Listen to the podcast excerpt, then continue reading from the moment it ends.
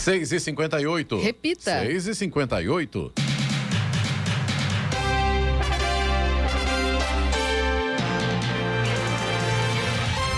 Repita. 6 58 Olá, bom dia você com o Jornal da Manhã, edição regional São José dos Campos. Hoje é segunda-feira, 20 de junho de 2022. Hoje é o dia do vigilante, dia do revendedor, dia mundial do refugiado, dia internacional do surf, último dia do outono brasileiro. Em São José dos Campos, agora 15 graus. Assista ao Jornal da Manhã ao vivo no YouTube, em Jovem Pan São José dos Campos e também em nossa página no Facebook. É o Rádio com Imagem ou ainda pelo aplicativo Jovem Pan São José dos Campos. Presidente Jair Bolsonaro chamou de traição o novo reajuste dos combustíveis anunciado na sexta-feira pela Petrobras. Ele afirmou que a cúpula da Câmara dos Deputados e o governo federal pretendem propor a criação de uma comissão parlamentar de inquérito para investigar a diretoria da estatal. A gasolina e o diesel subiram mais uma vez e não foi pouco. Vamos agora aos outros destaques do Jornal da Manhã. Ex-ministro Tarcísio de Freitas não mora em imóvel em São José dos Campos, que indicou para transferir seu domicílio eleitoral a São Paulo. Caminhoneiros ameaçam greve após nova alta do diesel. Comissão de Saúde da Câmara de São José dos Campos convida a secretaria para esclarecer meningite e Covid. Jacareí descarta caso suspeito de varíola dos macacos. Pesca de pintado passa a ser proibida em todo o Brasil a partir de setembro. Desmatamento na Amazônia chega a 2 mil campos de futebol por dia em 2022. Corinthians vence Goiás e cola no Palmeiras em pontos na liderança do Brasileirão. Verstappen vence Grande Prêmio do Canadá de Fórmula 1. Está no ar o Jornal da Manhã. Sete horas. Repita. Sete horas. Jornal da Manhã, edição regional São José dos Campos. Oferecimento Leite Cooper. Você encontra nos pontos de venda ou no serviço domiciliar Cooper 2139 2230. E assistência médica Policlin Saúde. Preços especiais para atender novas empresas. Solicite sua proposta. Ligue 12 3942 2000. Sete horas, quatro minutos. Repita. Sete, quatro. A quarta dose da vacina contra a Covid-19 para pessoas acima de 40 anos será oficializada pelo Ministério da Saúde nesta segunda-feira. A recomendação atual atende o público com 50 anos ou mais. Essa nova fase será oficializada com a publicação de uma nota técnica e a pasta marcou uma coletiva às 10 da manhã para anunciar a ampliação. A segunda dose de reforço, como é tecnicamente chamada, começou a ser aplicada neste ano no Brasil, já com queda nos índices de casos e mortes pelo novo coronavírus. Nas últimas semanas, porém, os municípios registraram um novo avanço da doença.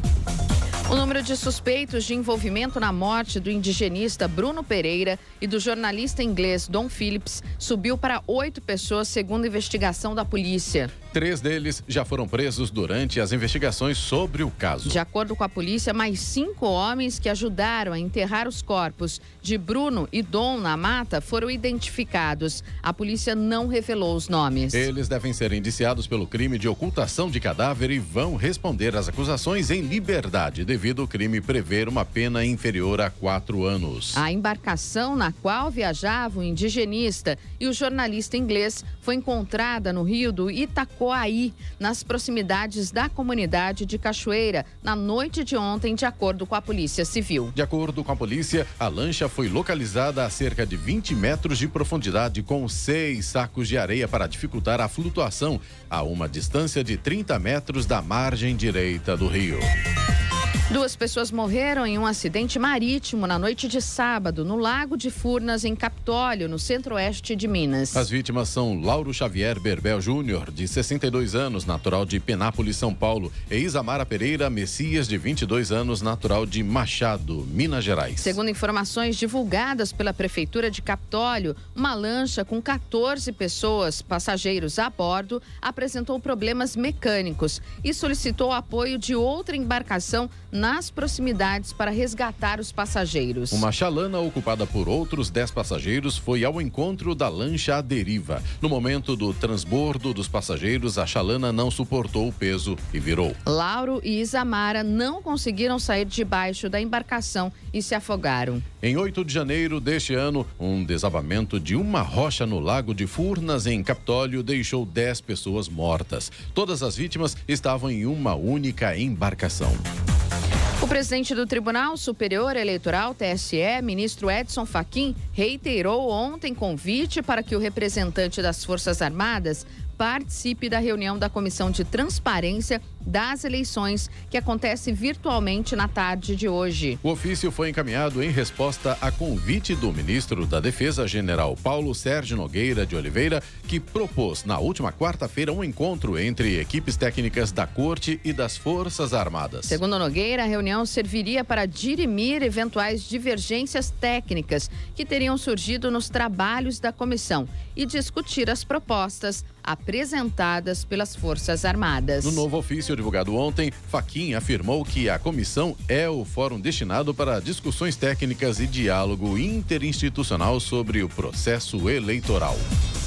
Um policial civil que estava de folga morreu baleado ontem após reagir a um assalto em um mercado no bairro São Francisco, na zona leste de São José dos Campos. De acordo com o Corpo de Bombeiros, a vítima de 57 anos estava inconsciente no momento do socorro e foi levada ao pronto socorro da Vila Industrial. A morte foi confirmada pela Polícia Civil. Ninguém foi preso e o caso está sendo investigado. As imagens do assalto mostram que três homens chegaram ao mercado e tentaram render os clientes que estavam do lado de fora. O policial civil teria reagido, mas acabou baleado por um dos assaltantes que fugiu com a arma da vítima. Com a reação do policial, os assaltantes não chegaram a roubar o mercado ou os clientes. No fim da tarde, a Guarda Municipal de São José dos Campos informou que o carro utilizado pelos assaltantes na fuga foi encontrado em um conjunto habitacional no bairro Jaguari. Um turista de 48 anos morreu depois de sofrer um mal súbito na tarde de sábado na trilha de subida da Pedra do Baú, em São Bento do Sapucaí. Segundo o Corpo de Bombeiros, a equipe foi acionada por volta das duas e meia da tarde e no local constataram que a vítima sofria uma parada cardiorrespiratória. Foi iniciado o protocolo de reanimação do homem até a chegada de um médico no helicóptero Águia da PM que constatou a morte no local. Com apoio de guias, os bombeiros transportaram o corpo da vítima pela trilha até um local seguro, de onde foi removido por ambulância. A Avenida Paulista, em São Paulo, recebeu ontem a 26 parada LGBTQIA, que reuniu milhares de pessoas, 19 trios elétricos e contou com a participação de diversos artistas na luta contra a discriminação. De acordo com a Associação da Parada, responsável pela organização, o evento reuniu cerca de 4 milhões de pessoas na Paulista. A expectativa de público era de 3 milhões de pessoas. A parada retomou o formato presencial após dois anos. Em 2020 e 2021, o evento ocorreu apenas de forma virtual, com lives devido à pandemia de Covid-19. O evento contou com a segurança de 2 mil policiais militares e 287 guardas civis metropolitanos com 250 viaturas, 60 cavalos, cães e aeronaves. Participaram desta edição artistas como Pablo Vitar, Ludmilla, Lecha, MC Rebeca, Tiago Abravanel, entre outros. Cássio Nunes Marques, ministro do Supremo Tribunal Federal, STF, fez uma viagem bancada por um advogado para Paris no mês passado para assistir a final da Champions League. O bate-volta foi realizado em um jatinho luxuoso e o custo do passeio foi de pelo menos 250 mil reais. O avião de prefixo PRXXI tem como sócio o advogado Vinícius Peixoto Gonçalves, dono de um escritório no Rio de Janeiro. Foi o advogado quem colocou a aeronave à disposição do ministro para a viagem. Gonçalves atua em processos que estão em andamento no STF e já foi acusado pelo Ministério Público Federal como operador financeiro do ex-ministro das Minas e Energia, Edson Lobão. Em nota, o ministro disse que as informações são falsas, mas não esclarece por que embarcou em um avião pertencente a um advogado que tem ações no STF. Nunes afirmou que não viajou no jatinho de Vinícius Gonçalves e que o mesmo não custou sua viagem. Ele ainda negou conhecer anteriormente o advogado. O texto também afirma que Cássio Marques nunca foi a Mônaco ou Roland Garros. O ex-ministério, melhor, o ex-ministro Tarcísio de Freitas, do Republicanos, pré-candidato ao governo de São Paulo, não mora no endereço que declarou como seu domicílio no estado de São Paulo. Tarcísio indicou à Justiça Eleitoral um apartamento na Vila Ema, em São José dos Campos, que, segundo os papéis, foi alugado diretamente de seu cunhado. A Folha esteve no local e ouviu do porteiro que o apartamento está desocupado em reforma. Questionado, Tarcísio admitiu não viver atualmente na cidade e que seus vínculos com o Estado já foram comprovados à Justiça Eleitoral. Para a transferência do título de eleitor, a legislação exige a residência mínima de três meses no novo domicílio. O contrato de aluguel foi firmado em setembro do ano passado e a transferência do documento, anteriormente registrado em Brasília, ocorreu em janeiro deste ano. Com isso, Tarcísio, que nasceu no Rio de Janeiro e vivia em Brasília, ficou apto a concorrer ao governo paulista. A ligação dele com o Estado, porém, tem sido questionada por rivais. O assunto ganhou novo fôlego após o Tribunal Regional Eleitoral de São Paulo decidir que o ex-juiz Sérgio Moro, do União Brasil, não poderia concorrer pelo Estado, por considerar irregular a transferência do título de eleitor do também ex-ministro de Bolsonaro para o Estado de São Paulo. Depois a Petrobras anunciar um novo aumento para o diesel de 14,26% sobre preço de venda para as distribuidoras, a Associação Brasileira de Condutores de Veículos Automotores, a Brava, divulgou nota alertando para a possibilidade de greve da categoria e da paralisação do país. Apesar da provável greve apontada pela Brava, Outras organizações representativas dos caminhoneiros negam que hajam discussões sobre o assunto neste momento, apesar das insatisfações com as medidas adotadas pelo governo diante da alta dos combustíveis. A Confederação Nacional dos Trabalhadores em Transportes e Logística, por exemplo, informou não ter recebido nenhum indicativo do movimento até agora. Estradas. Rodovia Presidente Dutra, neste momento, tem problemas para o motorista a partir de Guarulhos. Tem lentidão polar na altura do quilômetro 205 na pista expressa, no sentido São Paulo, segundo informa a concessionária, por conta do excesso de veículos. Na pista marginal também há lentidão no trecho de Guarulhos, altura do quilômetro 221, pelo mesmo motivo. Além disso, ainda no trecho de Guarulhos, tem obras também na pista marginal, quilômetro 214, e sempre tem problema para o motorista nesse pedaço aí. Chegada a São Paulo pela rodovia Presidente Dutra, segundo informa a concessionária, tem trânsito fluindo sem complicações neste momento. Rodovia Ailton Senna já tem trânsito lento para o motorista que vai em direção à capital a partir de Guarulhos, quilômetro 20, vai até o 19. E por enquanto, segundo informa a concessionária, o problema também é excesso de veículos. Corredor Ailton Senna Cavalho Pinto, aqui no trecho do Vale do Paraíba, segue com trânsito livre. Floriano Rodrigues Pinheiro, que dá acesso a Campos do Jordão, sul de Minas, tem trânsito fluindo bem, embora com tempo nublado. Oswaldo Cruz, que liga Taubaté ao Batuba, mesma condição, trânsito normal, mas também com tempo nublado. E a rodovia dos Tamoios, que liga São José a Caraguá, segue também com trânsito livre, a mesma condição de tempo nublado. Além disso, a Tamoios tem obras a partir do quilômetro 64. As balsas que fazem a travessia São Sebastião e Ilhabela seguem com tempo normal de espera, aproximadamente 30 minutos, e tempo nublado também por lá. Agora 7 horas, 15 minutos. Repita. 7 e 15. Jornal da Manhã, edição regional São José dos Campos. Oferecimento assistência médica Policlin Saúde. Preços especiais para atender novas empresas. Solicite sua proposta. Ligue 12 3942 2000. E Leite Cooper, você encontra nos pontos de venda ou no serviço domiciliar Cooper 2139 2230.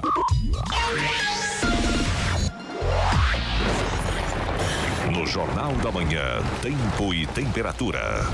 E a segunda-feira vai ser de sol, mas com muitas nuvens durante o dia no Vale do Paraíba, Litoral Norte e também na Serra da Mantiqueira. Teremos períodos de céu nublado e existe a possibilidade de chuva a qualquer hora em toda a região. Máximas para hoje, São José dos Campos não deve passar dos 21 graus, Caraguatatuba pode chegar até os 26 e Campos do Jordão fica aí no máximo em 22 graus. Neste momento, aqui em São José dos Campos, temos 15 graus. O inverno chega amanhã, é isso, Giovana?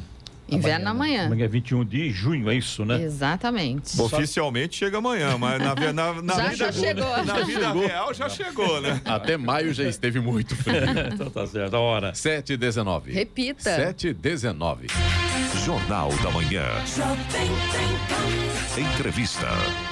Muito bem, hoje conosco aqui na entrevista da Rádio Jovem Pan, a presença do ex-vereador pelo PT de São José dos Campos e agora também pré-candidato a deputado federal, Wagner Balieiro. Bom dia, Wagner. Seja bem-vindo, tudo bem? Bom dia, Clemente. Bom dia a toda a equipe. Um prazer novamente estar aqui com vocês. Já tá frio ou não? Tá frio, viu? Tá frio, né? frio. A questão das datas tem toda ali a justificativa da mudança das estações, mas as mudanças climáticas aí estão tirando todo o nosso referencial, inclusive em isso. relação a essa questão de data, né? Ô, Wagner, fala pra gente como é que tá a tua, a tua vida aí andando pela, pela região para poder levar a sua pré-candidatura a deputado federal. Como é que está sendo feito isso? É- O que você está imaginando tudo isso? Olha, Clemente, o, o clima está sendo muito positivo. Na- quando nós falamos da necessidade de mais deputados federais, estaduais na região do Vale do Paraíba, a recepção tem sido muito boa. Porque hoje o que, que acontece? A região ela é muito pouco representada, na minha opinião, inclusive pouco e mal representada, né? Na- na- tanto na Assembleia Legislativa como no Congresso Nacional. E há uma necessidade urgente de que nós possamos ter, ao mesmo tempo, as mudanças necessárias acontecendo no Poder Executivo e também, tanto no, a nível nacional como no Congresso, no, no, no Estado, de ter também a mudança no Legislativo. Né? Eu vejo que hoje, por exemplo, a gente que defende aqui a pré-candidatura, a candidatura do presidente Lula né, para presidente, defende a pré-candidatura do Haddad para governo do Estado. As pessoas estão querendo fazer o seguinte: ó, eu quero votar no Lula, mas eu quero votar agora no time do Lula. Não quero mais ficar aquela, aquela bagunça, né? Ah, vota num, num presidente de uma coisa, governador de outra, senador de outra. Quer fazer a chapa, né? Então, ah, o que, que eu tenho visto conversando com as pessoas? As pessoas querem alinhar mais esse processo. Eles querem fazer assim, ó, se eu vou votar no presidente Lula, quero já votar no deputado que é apoiado pelo Lula na região. Mesma coisa acontece até quando quer votar em outro presidente. Ele quer votar numa candidatura que seja ligado com do executivo e do legislativo. Já fazer o time ali, né? Porque Mas Você acha que então a população quer que o Lula seja presidente, que o Haddad seja governador e que só tenha deputado federal e estadual do PT? não, eu acho que quem quer votar no Lula quer votar num deputado que é apoiado pelo Lula. Quem quer votar no outro presidente quer que- votar num deputado do outro presidente. aí Ainda bem pouco- que é assim, né? Porque começa a trabalhar um processo É. que a gente precisa fazer no Brasil do que o legislativo ele tem que ser menos personalizado e mais partidário. Mas Nós temos que acha- trabalhar propostas de projetos, de programas por partido Mas- dentro do Congresso Nacional. Cada cabeça uma sentença no Congresso é um problema, né? Mas você não acha isso de certa forma ruim? Porque, é, por exemplo, hoje você é do PT e o governo aqui de São José dos Campos é do PSD. E vocês questionam muitas coisas com relação ao que é. E, e se fosse do mesmo partido, não seria assim uma maneira de não se questionar nada, não cobrar nada e Não, Giovana, nós temos aí um sistema de alternância. Você tem, ora, algum partido que está no governo, no executivo, e vai ter os parlamentares governistas. Quando você está na oposição, você não está no governo, você está no papel de oposição. A oposição virou governo, né? Muda a correlação dentro do legislativo. Quem era oposição acaba virando situação. Né? Porque o que acontece? Quando você está na oposição, você está defendendo uma lógica de governo, de propostas diferente daquele que está na situação. Você virou situação, você quer colocar o seu programa, o seu projeto, né? Tanto no executivo como no legislativo. Então, a, alternância né, dentro do, de um processo democrático, de discussão é, dentro da esfera política, respeitando a democracia respeitando as diferentes opiniões, mas pensando no projeto de cidade, de país, ela é muito bem-vinda.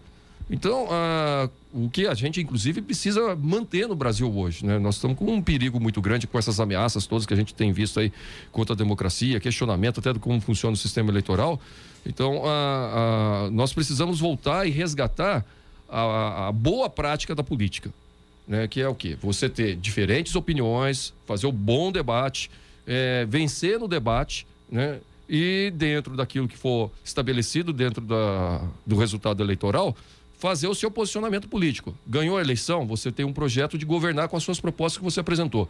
Ah, você não ganhou a eleição, você vai estar na oposição porque você acha que na, o seu projeto era melhor, não foi o escolhido pela população, você vai montar porque que o seu projeto é melhor ao longo do mandato. Então você, seja na situação, seja na oposição, é, dá para fazer um bom debate, um bom trabalho e fazendo com que seja valorizada a democracia e esse espaço de diversidade de opiniões, buscando consenso para um projeto de país. Vai lá. Ô Wagner, falando nessa questão da democracia, a gente percebe hoje, isso é muito evidente no, no cenário político, que existe uma polarização muito forte, né? Ainda tem aquela coisa do eu contra eles, eles contra eu, isso está muito forte. Exato. Pensando exatamente nessa questão da democracia, você não acha que isso pode ser uma coisa negativa? Ter essa um lado, outro lado, né? Porque a democracia ela se constrói exatamente como você falou, com várias ideias, com várias pessoas, com vários partidos, né? Qual a sua visão sobre esse problema da polarização? Eu vejo como um problema hoje, não sei se você concorda. Mais do que isso também, viu, Eloy? Você acabou de dizer aí que você falou em, muito em democracia. Ao mesmo tempo, o seu pensamento dá a impressão que a democracia ela fica em segundo plano. É isso, Ovar? O que, que você pode falar para a gente sobre a pergunta do Eloy e essa minha colocação?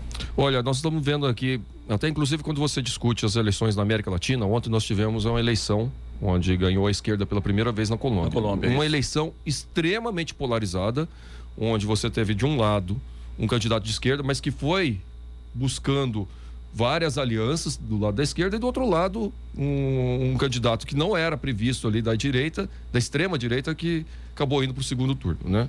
Mas olha só, terminou a eleição o, no, no, e teve a vitória anunciada do candidato da esquerda, o candidato da direita reconheceu o resultado, Sim. parabenizou, desejou um bom governo e toca a vida, né? E, e a gente agora vamos trabalhar para enfrentar os principais problemas do país. É isso que a gente espera do Brasil.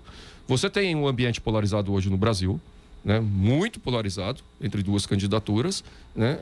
É, aqui do lado nosso, aqui do presidente Lula, tem se buscado fazer e discutir uma aliança mais ampla para além do PT e dos partidos progressistas. O Lula vem fazendo esse processo né, no, no, Brasil todo, com partidos até inclusive de centro, alguns até de direita, desde que é, é, trabalhe valores democráticos e trabalhe, no, no, mínimo, a possibilidade de a gente discutir um projeto de país, porque é, a polarização, ela está vindo, por enquanto, em, em, por nomes, mas na verdade você tem ali atrás desses nomes também uma diferença de como você quer fazer a gestão do país, de como que você quer fazer a gestão dos projetos necessários para tirar o Brasil dessa situação difícil que nós estamos vivendo hoje. Né? Então, a, a polarização, quando é no debate de ideias, não tem problema. Né? O, o, risco que nós estamos tendo no Brasil é que, na verdade, você tem hoje um lado que quer questionar até, inclusive, o próprio sistema eleitoral. Isso é um grande risco para nós, que a gente não pode deixar acontecer. Estou vendo aqui que o Gustavo Petro, né, isso, né, que venceu a eleição lá na Colômbia, ele até foi uma eleição apertada, o Wagner. Estou vendo Sim. aqui que ele venceu com 50,49% dos votos, né? Contra e, 47, alguma exato, coisa, né? Exatamente. Ex-guerrilheiro que derrotou Rodolfo Fernandes e se tornou, então, o novo presidente da Colômbia da esquerda pela primeira vez, né? Pela primeira vez em 40, 50 anos aí de discussões eleitorais lá, disputas eleitorais, é a primeira vez, a terceira vez que ele foi candidato. Mas o interessante é o processo. Né? Foi uma eleição complicada, cheio de ali de preocupações, mas quando terminou, o que, que aconteceu, né? Houve reconhecimento de resultado, houve uma discussão, ó, vou ficar na oposição, mas desejo um bom governo, uma coisa mais civilizada, né? Que é o que a gente deseja e espera que vai acontecer aqui. Acho difícil pelo perfil que a gente está tendo aí do atual presidente, mas que é o que devia, deveria acontecer aqui. Lá no Chile, por exemplo, também, quando ganhou o Boric, uh, o presidente já abriu a, a transição. Quem perdeu a eleição, que era de extrema direita, reconheceu o resultado, visitou o Boric para desejar sucesso no, no, no, no, governo. E tem que ser assim, independente do partido que ganha, de lado que ganhe. Você está acompanhando, né? logicamente, é o país, você está acompanhando o PT na, nas várias ações no, Brasil todo. Uma, uma, pergunta direta, mas sem ofensa nenhuma, apenas uma pergunta. Vocês estão com medo do governo de Bolsonaro caso ele perca a eleição? Nós estamos vendo que existe uma, uma situação de eleição hoje que está com questionamento do, do sistema eleitoral que nunca aconteceu. Nós temos um risco muito grande, de, não sabemos o que, que vai vir de transição. Por exemplo, Lula ganhou a eleição, um exemplo. Lula ganhou a eleição, como é que vai se dar a transição com um governo todo esquisito, caótico, maluco que nem esse. Né? É, como é que vai se dar o processo de, ao longo desse processo, da, da, da eleição e pós-eleição, que tem alguns meses, da administração do país? Né? Porque nós já estamos vendo, né? Em função do desespero eleitoral, começa a fazer atitudes colocando em risco o próprio país, né? Então, a, a, a, é, isso por quê? Porque você não tem um projeto, você não tinha Mas nada. A proposta foi eleito, o, o, o cara foi eleito sem nada. E Wagner. vai fazendo as coisas, deixando Mas... a coisa indo ao, Mas... ao sabor da situação, conforme ao sabor das crises que estão acontecendo. Mas tem que analisar também que a própria fala, o próprio discurso do Lula também assusta em hora. Acho que é, é, é, é, uma, é uma, uma, uma, uma, discussão que realmente deixa todo mundo preocupado. Não tem aquela, aquela confiança. E aí, será que vai dar certo? Outra coisa. Mas, ô, Clemente, você sabe ah. qual é o maior, melhor exemplo para a gente definir o presidente Lula? A diferença é que o Lula já foi presidente. O Lula tem o seu legado, o seu mandato de oito anos, que foi como presidente, para mostrar como é que ele foi, como é que ele administrou, como é que ele trabalhou. foi complicado, Wagner. Não foi? Você sabe que foi. Nos oito anos do Lula, não. Eu vou, eu vou até chamar um aqui agora no intervalo e você continua depois do intervalo, tá bom? Hoje temos aqui a presença do pré-candidato a deputado federal pelo PT, Wagner Balieiro. Hora. Agora sete horas, 30 minutos. Repita. Sete e meia. Jornal da Manhã, edição regional São José dos Campos. Oferecimento Leite Cooper. Você encontra nos pontos de venda ou no serviço domiciliar Cooper 2139 2230 e assistência médica por Policlin Saúde. Preços especiais para atender novas empresas. Solicite sua proposta. Ligue 12 3942 2000. E vamos agora aos indicadores econômicos. Um oferecimento WeWork. O seu novo escritório chegou a São José. Saiba mais em 11 48 10 96 00. Euro fechou cotado a cinco reais e quarenta centavos com alta de 2,72% na última sexta-feira. O Ibovespa, principal índice de ações da Bolsa de Valores de São Paulo, B3, fechou em forte queda na sexta, pressionada pelo tombo das ações da Petrobras, perdendo o patamar dos 100 mil pontos pela primeira vez desde novembro de 2020. O Ibovespa perdeu 2,90%, encerrando o dia a 99.824 pontos. Dólar fechou em alta em um ajuste ao dia negativo registrado nos mercados internacionais na véspera, quando não houve negociações aqui no Brasil por conta do feriado de Corpus Christi. A moeda norte-americana subiu 2,32% e fechou negociada a reais e 14 centavos. Nos Estados Unidos, o Dow Jones caiu 0,13% a 29.888 pontos. Já o índice de tecnologia Nasdaq Composite avançou, subiu 1,43% e fechou em 10.798 pontos. 7 7h34. Repita. 7h34. Muito bem, de volta aqui hoje conosco a presença do pré-candidato a deputado federal pelo PT, aqui em São José dos Campos, o Wagner Balieiro. Balieiro, antes aqui do intervalo, falava aqui com ele sobre as eleições deste ano, ele é pré-candidato a deputado federal. O Balieiro, antes da gente estar conversando ali na, na, na entrevista, antes do, do intervalo, você disse que o Vale do Paraíba tem muitos, tem muito poucos representantes eh, na Casa eh, Legislativa de São Paulo e também na Câmara Federal e que é muito mal representado. O que você quer dizer com isso, Wagner? Vamos lá, duas coisas, Clemente. Okay. Primeiro, é, toda vez que o pessoal falar, ah, precisamos ter mais deputados para trazer emendas, recursos para a região. Isso é verdade. Ter mais deputados na região ajuda a trazer emendas para as cidades, a fazer é, trazer algumas verbas aqui para a região. Mas além disso, o deputado ele é um personagem político. Ele traz presença política da região no debate nacional e na Assembleia Legislativa. Quando a gente fala de mal representado, é porque a região do Vale do Paraíba, que sempre foi uma região que teve deputados progressistas, inclusive vários deles pelo Partido dos Trabalhadores, Ângela, Carlinhos, Marco Aurélio, hoje não tem, dentro da sua representação no Legislativo, nenhum deputado fazendo a defesa seja no campo progressista, nem na defesa dos direitos da população. Só olhar como é que foi a votação dos deputados da região, seja no Estado, seja no Congresso Nacional, com relação aos vários temas que aconteceram, seja na questão do meio ambiente, de reforma trabalhista, reforma previdenciária. Você não tem um contraponto aqui na região para estar tá apresentando um olhar mais em defesa da população.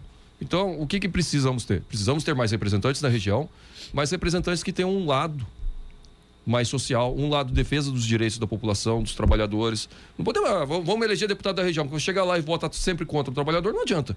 Né? Então, a, a lógica é: vamos ter mais representantes na região, mas com um lado claro em defesa da população.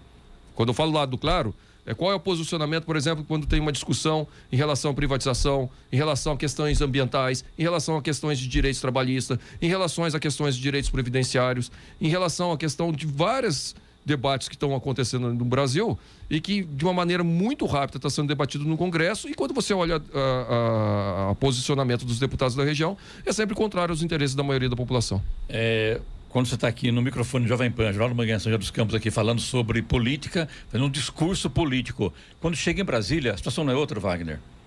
Não, eu falo pela minha presença Porque, de repente, enquanto eu fui. Se você analisar, se acompanhar, inclusive, os debates em Brasília, é que poucos é, deputados e têm condição de chegar e assumir lá o, a tribuna para defender a sua região. Porque não existe espaço. É muito deputado em Brasília para não fazer nada, né? Infelizmente, essa Olha, é a verdade, né? Uh, espaço para fazer o debate, você tem que ir disputando. Política também é uma disputa. Né? É uma disputa de espaço. Né? Inclusive, quando eu falo de uma discussão no Congresso, o Congresso Nacional, o que, que se discute no Congresso Nacional? Muita pauta econômica, muita pauta de direitos.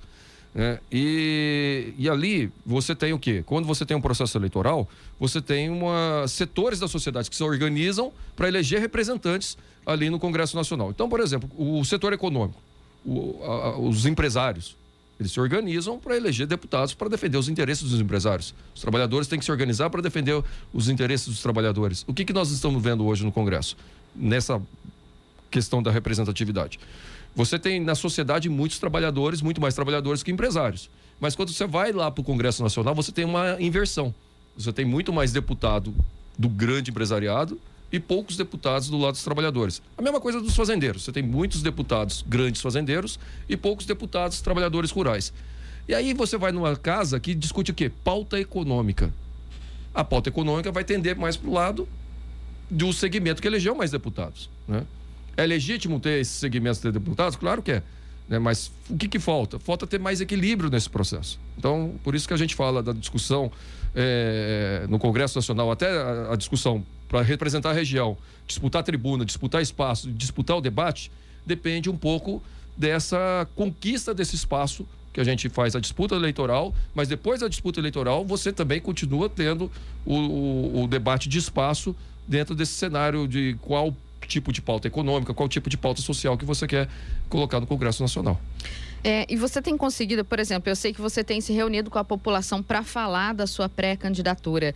É, como é que você tem sido recebido e você tem colocado essa visão para a população, para que ela, é, então, entenda como é feita essa composição e, e possa votar, então, de acordo com seus interesses? Olha, Giovana, gostei muito da pergunta, porque é, a reunião quando a gente faz em diversas cidades, nos bairros aqui de São José, em todas as cidades aqui do Vale, ela tem que ser, ao mesmo tempo, para se apresentar, né, histórico do candidato, do pré-candidato, da pessoa tal, mas principalmente fazer essa. É, ajudar nesse debate da política, é, da boa política, né? né? De falar que, olha, ter representatividade, ter a discussão dos direitos, ter a discussão é, das pautas, ela é uma coisa que afeta todo mundo. Então, a pessoa ali no dia a dia dela, do bairro, no dia a dia do trabalho dela tal, quando ela está ali é, se posicionando de um lado ou de outro, ela está fazendo parte desse processo. Nós estamos indo para uma eleição, a eleição de 2022, eu considero a eleição mais importante desde a redemocratização, desde a Constituição de 88. Porque nós temos dois caminhos aqui. Né? Não convenhamos aí, dentro desse processo de polarização, hoje nós só temos dois caminhos. Ou continuar do jeito que está, com a atual Essa é situação, real, né? Ou a gente fazer a troca e eleger o presidente Lula. São esses dois caminhos. Né? Eh, nós estamos a três meses e dez dias da eleição, está muito próximo. Né? E aí o que, que você precisa discutir dentro desse processo? É que tipo de política que nós queremos para o país. Né? Que tipo de projeto, que tipo de, de, de, de, de, é, é, de posicionamento que nós vamos ter nas diversas áreas, educação, saúde, na pauta de direitos. Então, é, as reuniões elas são boas para isso né? Para a gente tentar mostrar que o debate ele é muito maior do que simplesmente ah, vamos eleger um representante da região. Nós temos que eleger representantes da região, mas que, qual o posicionamento desse representante? Como que ele vai ficar naquelas pautas lá? E tentar mostrar para a população que tudo que acontece lá chega na cidade. Né? Ah, agora mesmo nós estamos tendo todo esse debate que acontece aqui na prefeitura em relação à questão da reforma da Previdência dos Servidores, todo aquele debate ali em relação a terceirizações, tem um monte de coisa acontecendo ali. Mas por que está acontecendo em São José esse debate agora? Porque primeiro foi votado no Congresso. Foi feito no Congresso, depois desceu para o Estado e desce para o município. Então as coisas chegam aqui a partir daquilo que é debatido lá no Congresso Nacional. Essa coisa de você ter representantes da região, você pode ajudar a ter o debate mais próximo aqui e mostrar que aquilo que acontece lá chega aqui para a população no seu dia a dia. Muito não está tão distante assim, está bem próximo, inclusive. Tá certo. Falamos aqui com o ex-vereador pelo PT de São José dos Campos, também agora pré-candidato a deputado federal, o Wagner Balieiro. Wagner, muito obrigado a você. Você vem bem-vindo sempre. Você, inclusive, trouxe aqui para a gente aqui o Fernando Haddad. Está animado Opa. com sua campanha. Sucesso você e boa sorte. E muito obrigado por estar aqui na rádio com a gente mais uma vez. Eu que agradeço a oportunidade. Quem quiser entrar em contato conosco é no 988109376. Esse é o Repita. WhatsApp. É o repita, né? É, eu repita. 98810-9376.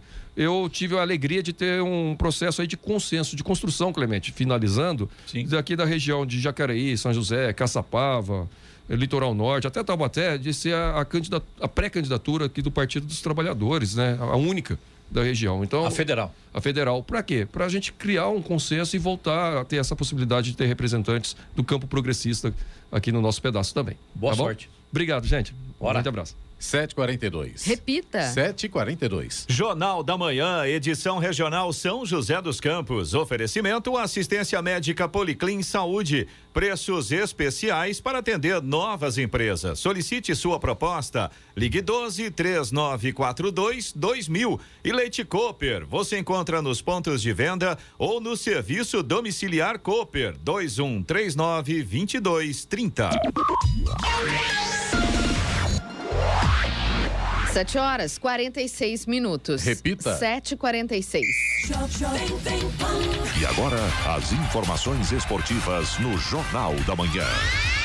Rádio Jovem Pan. Esportes. Oferecimento Vinac Consórcios. Quem poupa aqui realiza seus sonhos. Bom dia, amigos do Jornal da Manhã. E pelo Campeonato Brasileiro, o Corinthians venceu Goiás por 1 a 0 na Neoquímica Arena e fechou a rodada com a mesma pontuação do Palmeiras na liderança do campeonato. O Verdão está à frente no saldo de gols e joga contra o São Paulo nesta segunda-feira no Morumbi. Fábio Santos fez o gol da vitória cobrando o pênalti. O Corinthians dá um tempo no Brasileirão e volta a campo na quarta-feira pela Copa do Brasil. Recebe o Santos na Neoquímica Arena no jogo de ida das oitavas de final. E em tarde de Mineirão cheio, o Atlético Mineiro bateu o Flamengo por 2 a 0 com gols de Nacho Fernandes e Ademir. Com o resultado, o Galo chegou aos 21 pontos e entrou no G4. O Atlético Paranaense venceu Curitiba na casa do rival. O gol da vitória veio aos 54 minutos do segundo tempo, após pênalti marcado depois de consulta no VAR. O Santos abriu 2 a 0, mas levou empate do Red Bull Bragantino na Vila Belmiro. Cuiabá e Ceará ficaram no empate em 0 a 0 na Arena Pantanal. E com um jogador a menos desde o início do jogo, o Botafogo conseguiu uma virada histórica sobre o Internacional por 3 a 2 no Beira Rio, em Porto Alegre. No Maracanã, com gols de Cano e Matheus Martins, o Fluminense venceu o Havaí por 2 a 0. O Fortaleza bateu América Mineiro por 1 a 0 na Arena Castelão. E o Atlético Goianiense saiu atrás, perdeu pênalti ainda no primeiro tempo, mas conseguiu dar a volta por cima na etapa final e venceu o Juventude por 3 a 1 no estádio Antônio Ascioli, em Goiânia. E o São Paulo espera contar com Luciano em melhor fase nos clássicos contra o Palmeiras. O tricolor enfrentará o rival hoje no Morumbi pelo Campeonato Brasileiro e na quinta-feira também no Morumbi pela Copa do Brasil. O atacante não faz um gol há nove jogos. A última vez que balançou as redes foi contra o Fortaleza no dia 8 de maio. Desde então, ele foi titular em seis oportunidades e saiu do banco de reservas em outras três. E pelo mundo da velocidade, o holandês Max Verstappen venceu a sexta corrida do ano e disparou na liderança do Mundial de Pilotos da Fórmula 1. Ao receber a bandeirada no Grande Prêmio do Canadá, o atual campeão soma agora 175 pontos contra 129 do companheiro de Red Bull Sérgio Pérez, que abandonou a prova logo no início. Apesar da pressão nas 15 voltas finais, o espanhol Carlos Sainz chegou em segundo com a Ferrari. Lewis Hamilton da Mercedes voltou a subir ao pódio com o terceiro lugar. E o Flamengo acertou a contratação do atacante Everton Cebolinha. O jogador de 26 anos, que se destacou com a camisa do Grêmio, volta ao Brasil após duas temporadas no Benfica. Para fechar o negócio, que era um sonho antigo do clube, o Mengão topou pagar 13 milhões e meio de euros, mais de 72 milhões de reais de forma parcelada. E para terminar, a brasileira Beatriz Haddad conquistou o título do WTA de Birmingham, na Inglaterra, em quadra de grama, o segundo troféu seguido dela no circuito. Bia derrotou a chinesa Shuai Zhang após abandono da adversária que teve dores no pescoço. Com o resultado do campeonato, Bia será a 29 colocada no ranking da WTA e igualando a melhor posição da história de uma brasileira com a mesma colocação de Maria Esther Bueno em 1976. Importante lembrar que Maria Esther Bueno foi a melhor tenista do mundo entre os anos de 1960 e o início da década de 70. Mas na época, a WTA, entidade que gere o tênis feminino, não existia e o ranking mundial não era oficial. Pedro Luiz de Moura, direto da redação para o Jornal da Manhã. Esportes no Jornal da Manhã. Oferecimento Vinac Consórcios. Quem poupa aqui realiza seus sonhos. É tempo de viver, é tempo de sonhar. Poupando, poupando, é só acreditar. A Vinac tem novidade para você. Agora você pode comprar seu consórcio com créditos e parcelas reduzidas em até 70% do valor do Fiat Mobi. Acesse o site e faça o seu consórcio agora mesmo. Carro do jeito que você pensou. Com Vinac o sonho se realizou. Vinac Consórcios. Quem poupa aqui realiza os seus sonhos.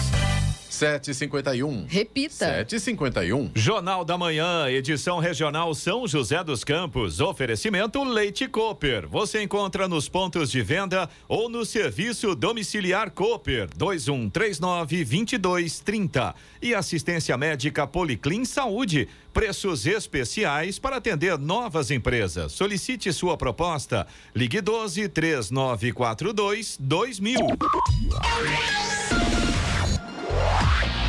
7 horas 54 minutos. Repita. 7h54. Jornal da Manhã. Radares. Radares móveis hoje em São José dos Campos estarão posicionados na Avenida Posidônio José de Freitas, no Urbanova, e também na Avenida São João, no Jardim Esplanada. Velocidade máxima dessas avenidas é de 60 quilômetros por hora. E a programação do Fumacê em São José dos Campos para hoje acontece na região sul, bairros Quinta das Flores, Reserva do Bosque e Residencial Jardins.